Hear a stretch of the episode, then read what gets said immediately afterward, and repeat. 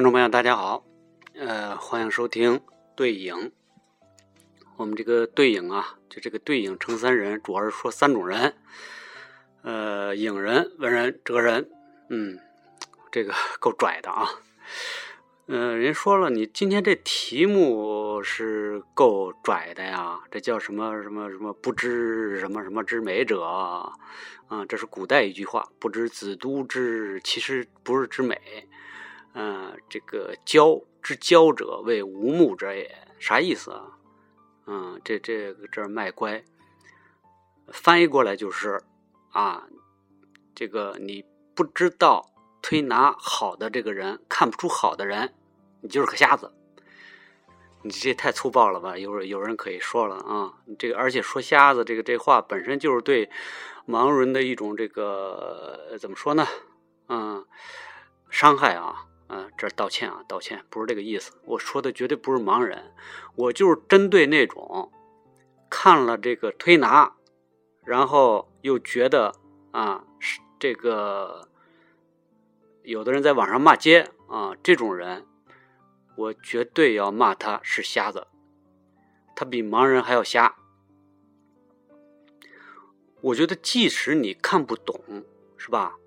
你也得有所敬畏，自己看不懂的东西有可能是好东西，对吧？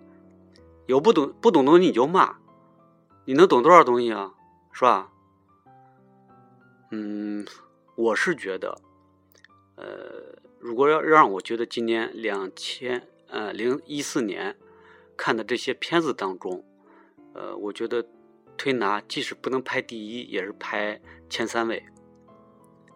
啊，然后另外一个就是三月份演的那个《白日焰火》，我觉得这俩人可以争一下呃第一。还有这个这个贾樟柯导演那那《天注定》也挺棒的，但是我不是我喜欢的那种啊，不是我的菜啊。呃，有人说你这是不是就是排的是中国电影是吧？在中国电影里排第一是吧？你没加这定语吧？不是。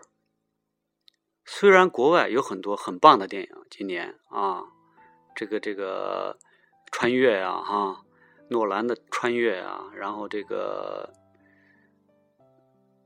好几部，这个我又是个这个指环王迷是吧？指环王又来了来了个续作是吧？呃，加上这个逆转未来，多炫呢！嗯，不是，我觉得那个跟这个不不是一回事儿。炫是炫，感动是感动，是吧？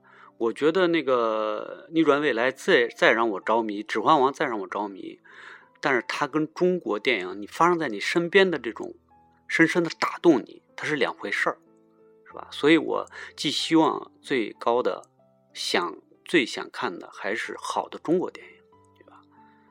你再感动，你你再这这觉得这个，我觉得你看为什么变形金刚会会那么票房那么高，是吧？它虽然是个美国形象，它就是小时候给了我们很多人很深的记忆。虽然美我不喜欢啊，但是可能就是它票房高，就是因为它击中了我们内心好多人内心小时候的一种回忆，对吧？嗯，还是感情因素。那么有人说了，你觉得这个推拿好好在哪儿呢？我们就看乱七八糟啊。呃，我说它好之前呢，我先说不好，对吧？我先打打预防针啊。呃，娄烨导演呢，我也看过他几部作品，呃，其实挺个人化的，我都挺喜欢的。但是这一部，呃。我觉得相对来说没有那么，呃，个人化，已经就是比较迁就大家了啊。但是我觉得他这里边啊，可能还是有用力，呃，太怎么说呢，有点过火的地方，就用力用力过猛。你看，好多片子，他好多片子，这个都在影院里上映不了，让大家看不了。好不容易来一个能让大，当然让大家看的啊，肯定是有点他很。很用心，但是这个很用心吧，往往呢，就有时候啊，用用心就会用力过猛。明显的呢，这个片子里边有一些地方啊，我我感觉有点过了。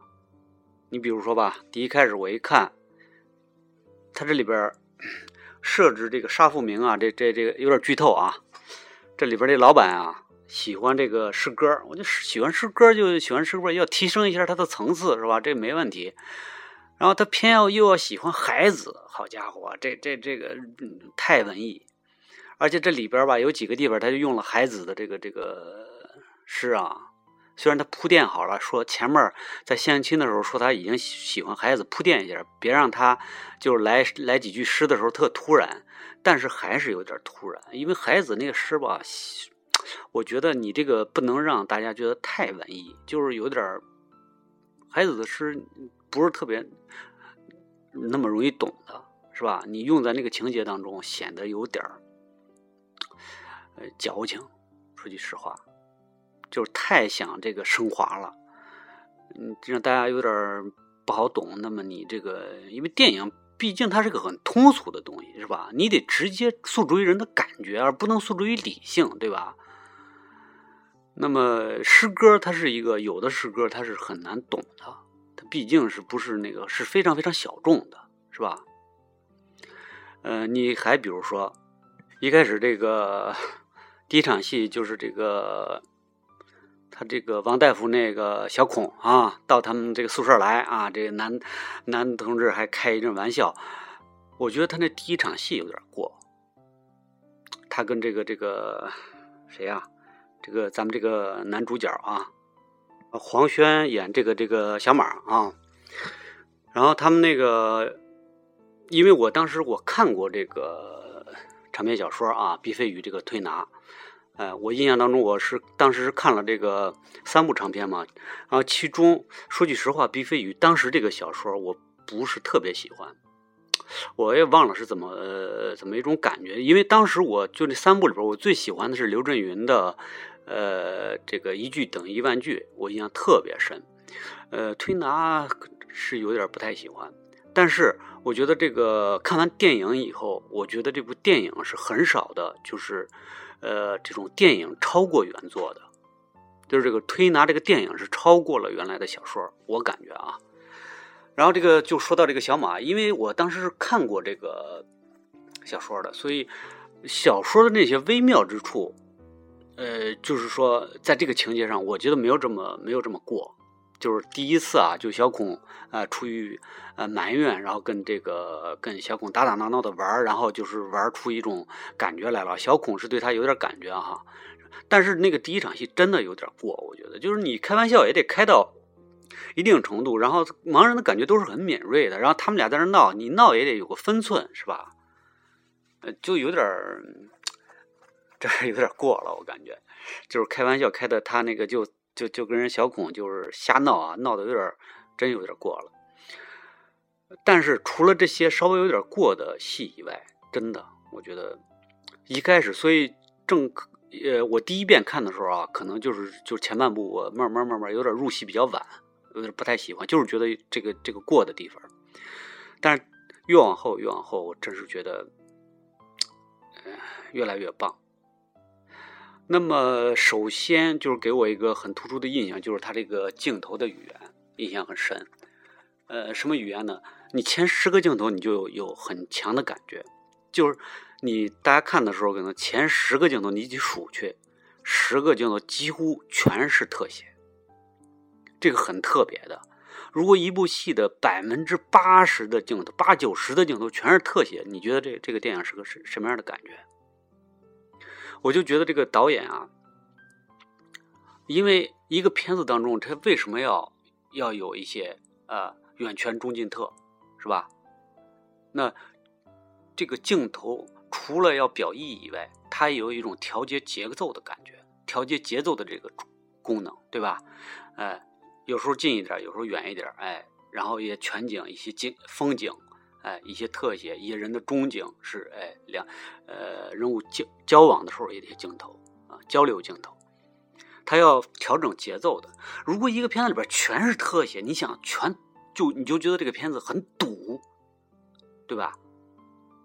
你看有时候他们俩人就呃在这个呃床上戏的时候啊，好家伙，那个大镜头就把两个头圈在里边，真觉得堵得慌啊。你这个片子老是有一个人头在那儿，这个片子密不透风的，你肯定要觉得压抑，就觉得呃，很憋得慌。那怎么回事呢？演员导演不知道，错了。导演就是为了营造这种气氛，所以这个片子整体整体上给人你一种就是一种很堵得慌，人和人之间他没有距离的那种感觉。因为这个一个是本身是和这个这个盲人的他这个生活习惯是有关系的。盲人和盲人之间，他因为他看不见，所以他的交流的方式，他就是要相互接触，相互接触，他必须得离得近，是吧？离得近以后，他就要，哎，他们交流的方式就是捅一捅啊，摸摸你头啊，什么呀啊？他所以人和人之间真是非常接近，而且没有什么距离的啊，人和人之间也缺少距离，所以就是一种，呃，人和人之间这种误会啊，这种感情的撕扯呀。就是给你一种很压抑的感觉，呃，至于说它有什么整体上有什么寓意，呃，那我也不好说啊。呃，我是觉得我们现在的社会就是这样，就像盲人一样，就是缺乏距离，就是过于纠缠，让让人憋得慌，让人喘不过气来。嗯，我觉得不是不是说的盲人，但是呃，也有可能导演导演没这么说啊，我是瞎想的。那么，然后特别打动我的地方就是他的这个还有一个比较比较重要的这个因素就是声音，因为盲人是这个看不到的，对吧？他最重要的和外界交流的一种方式就是音效，这个声音这个因素。所以，呃，我们很这个明显的感觉到导演的这个意图啊，呃，因为原来。这个小说里边是有张一光这个这个这个角色，但是他是没有像这个电影里边，电影里边给他增加了个什么呢？增加了个爱好，什么爱好呢？就是吹拉弹唱，什么都都有。然后呢，一开始你看片子里边就有他打快板，是吧？打快板的这个声音，哎，说皮说这个快板，呃，然后在片子最后一个呃抒情段落就是。小马和小蛮突然走了啊，是笛子，对吧？张一光的笛子。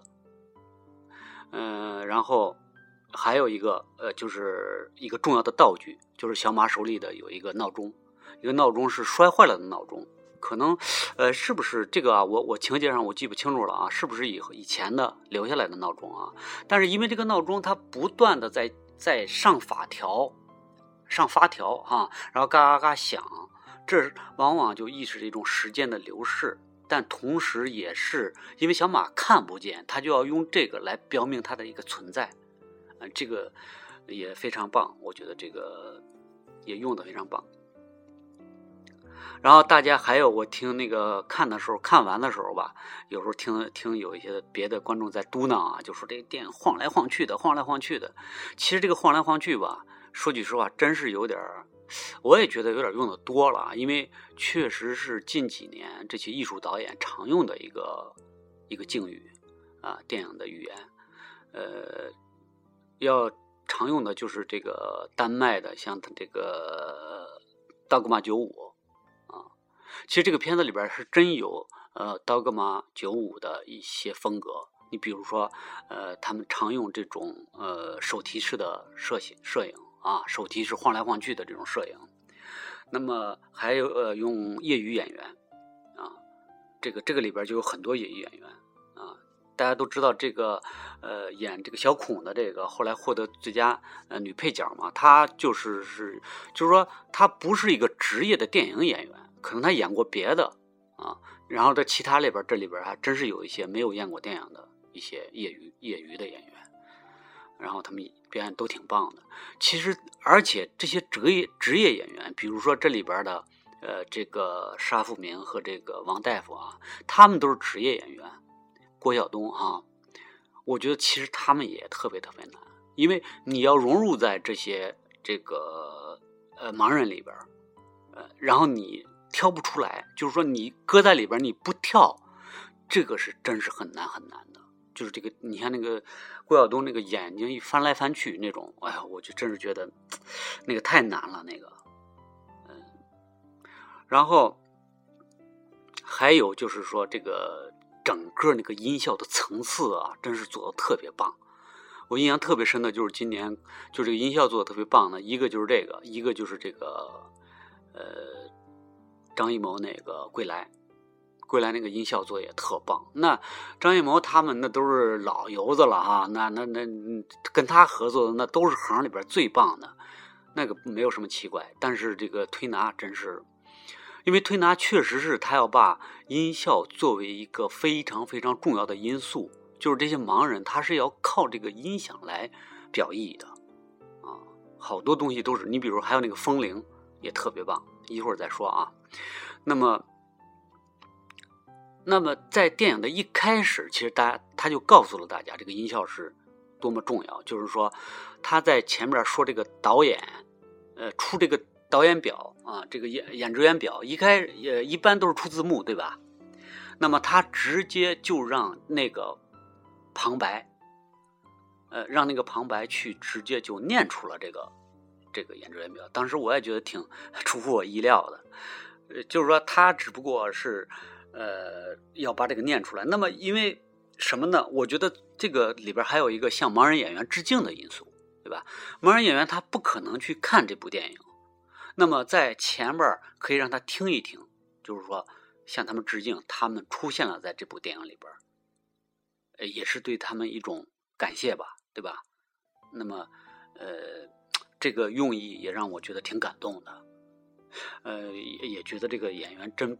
真是挺挺为他们可惜的，因为他们付出了这么多，就是那真正的盲人演员啊，他们付出了这么多，呃，用了这么多的心去演出了这么精彩的一部电影，但是他们竟然看不到，他们只能，他们也许能听一下这个电影啊，呃，真是觉得挺可惜的。那么，这个电影里边还有就是特别打动我的，就是说，呃。有几个地方，就是说我为什么说他比这个这个小说还要好，就是说他把呃，实际上就我觉得小说呢，呃，我忘了我为什么就是特别不喜呃不不太喜欢的原因了，可能是吧，他还是有点就是可能停留在就是那种比较人道主义的那个层面，因为人道主义那个层面，我感觉还不是艺术的这个这个最高境界啊。你比如说，呃，小说的最后的结尾，呃，小说最后的结尾是在医院里，最后他们给，比如说这个沙富明不是那个患了一个病嘛，哈，然后他们就呃都，呃，然后这个他的另外一个老板，哎，这个为为沙富明这个做手术签了字，当然大家很感动，啊，都呃沉浸在一种感动的气氛当中，这么样结束的，我觉得这个还是一种。怎么说呢？就是很，我不喜欢这种，就是沉浸在最后停留在一个感性的这个层面上结束这个片子。那这个片子格调就有点低了，我感觉。那么这个片子，呃，这个电影的结束我非常喜欢，嗯。那么我觉得电影非常棒的几点就是说，他表达那个层次没有停留在感情上。你比如说，他比较强调的是，当然片子里边也有了，嗯，电影小说里边也有了，就是说都红的这个美，他把其实把都红的美，他就已经强调到了一个比较怎么说的抽象的那个层次上，就很呃很就是说，呃，他把他呃就是说，比如说这个沙无明，他喜欢这个这个都红，但都红说啊。说这个美像一个笑话一样，这个就不是一种抒情的一种层次了，就简直有点就是说一种哲学层次上对美的审视。因为你想想，就是说这个美虽然这个盲人很美，但是他自己看不见啊，啊，所有的盲人也看不见啊。那么这个盲人对他们来说，这个美究竟算什么呢？是吧？对他们来说，就像杜红自己说的一样，这简直是个笑话。虽然就是对外人外人说来，有眼睛的人看来，他们是美的，他们会因为这个人美而爱上他。但是对这些盲人来说，他们不知道啊，他们他也不知道自己美，杜红也不知道自己美，对吧？这些美对他来说就是个笑话。那么沙富明，他觉得沙富明爱他是因为就是他美，但是沙富明本人也看不见呀，是吧？他只不过是因为人别人说他美，沙富明也想占有这种美，那这不是很荒谬吗？所以说，这美在这些盲人眼里边他是看不出来的。那么看不出来的嘛，那在在他们内心当中，美就什么都不是。所以这个真是一种很怎么说呢，很哲学化的一种一一一种表达，我特别喜欢。还有一个就是说，嗯，就是小马的那种纠缠，就是对感情上的那种纠缠，那种表演非常有爆发力。嗯，原来我看这个电影的时候，我确实也挺看这个小说的时候，我也挺感动的。就是他说他一直对那个。呃，小孔说：“我我对不起你，啊，嫂子，我对不起你。我一直就是说，在想象这如果拍成电影会是什么样。但是我真的这个电影真的没有让我失望。那个黄轩演的非常棒，就是他表达了那种很挣扎、很那个内心的那种纠结。他始终忘不了这个这个小孔的那种。而且我觉得特别有意思，就是还有一个就是说他这个美的一个嗯。”一个一个悖论嘛，就是说，实际上你看这里边小孔实际上长得一点都不好看，都红是非常好看的。然后那个其中那个金烟不是说吗？说这个呃，这个里边都红是第一，我是第二。他跟那个他那个喜欢上那个男的说说你拿的亚军啊，你应该这个 升国旗啊。就说实际上这里边。呃，都红比较漂亮，金烟次之。这个小孔啊，说实在长得不怎么样。但是你看这里边两个男人都迷上了小孔，呃，迷上了小孔。这因为什么呢？就盲人他不是按照漂亮不漂亮来，来那个什么的。这里边第一场戏，当小孔出现的时候，呃，这个谁，这个，呃，谁啊？这个黄轩演的这个，啊，就。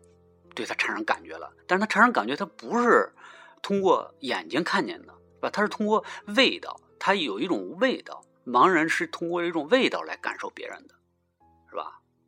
那么这个也挺有意思的，就是说，他们喜欢绝对不是个美女，不是喜欢的美女，因为这里边美女反而没人喜欢。这里边呢，这个谁啊？这个都红反而是这个最漂亮的这个都红，反而是对这个黄轩演的这个小马有点意思啊。呃，在小说当中好像没有怎么表现出来，小说里边好像是对他对小马，他等着小马要追他还行，但是这个里边多多少少有点呃表现了他对小马有点意思。那最后一个镜头是他拉了小马一下嘛，想让他留下嘛。呃，然后我觉得呀，这个里边把小马。作为了一个主人公，因为原来那个原作里啊，这个小马也是戏没有这么多。原作里边这个原来的小说里边，小马就是说是被说是被警察抓了，然后就突然小马就在那儿就就没有了，就断了线了，就就消失了，在这个在这个呃推拿中心里边，那个里边小马因此不是一个重要的角色，但是这个里边完全就是以小马作为一个主线。是个最主要的人物，我估计这也是为了，呃，这个楼导啊，可能是为了这个他的可看性，因为一个是你看这个主主角是一个帅哥，是吧？黄轩在这里边真的，我觉得挺有吸引力的。然后，呃，还有小蛮，他跟小蛮的这个这个关系啊，然后当然对年轻观众来说也是一个看点，呃，然后而且呢。呃，小说里边小蛮也说了，也不太漂亮，但是这个里边也还是选了一个比较漂亮的女孩这都是为了什么呀？都是为了票房啊！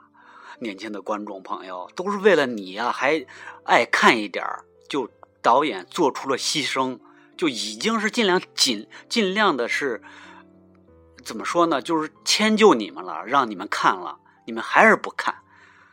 哎我要不说你们瞎子，你们你说你们什么好？你说，那么最后我就想说一下这个片子的结尾，呃，它呼应了前面，那真是让我挺感动的。就是说，因为片子的我我前面说了，前面十个全是特写，实际上它还是是以片子的第一个镜头就是以小马的主观镜头出现的，就是车祸的场面。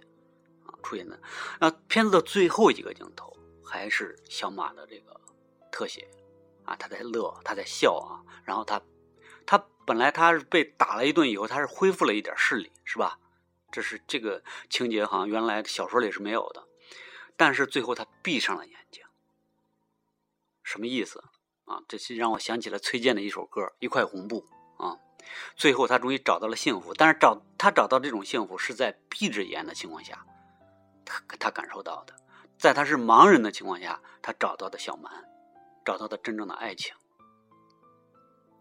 是吧？所以说，爱情是他们在闭着眼的情况下，在盲人他们看到的，反而是我们这些有眼睛的人，也许是看不到的。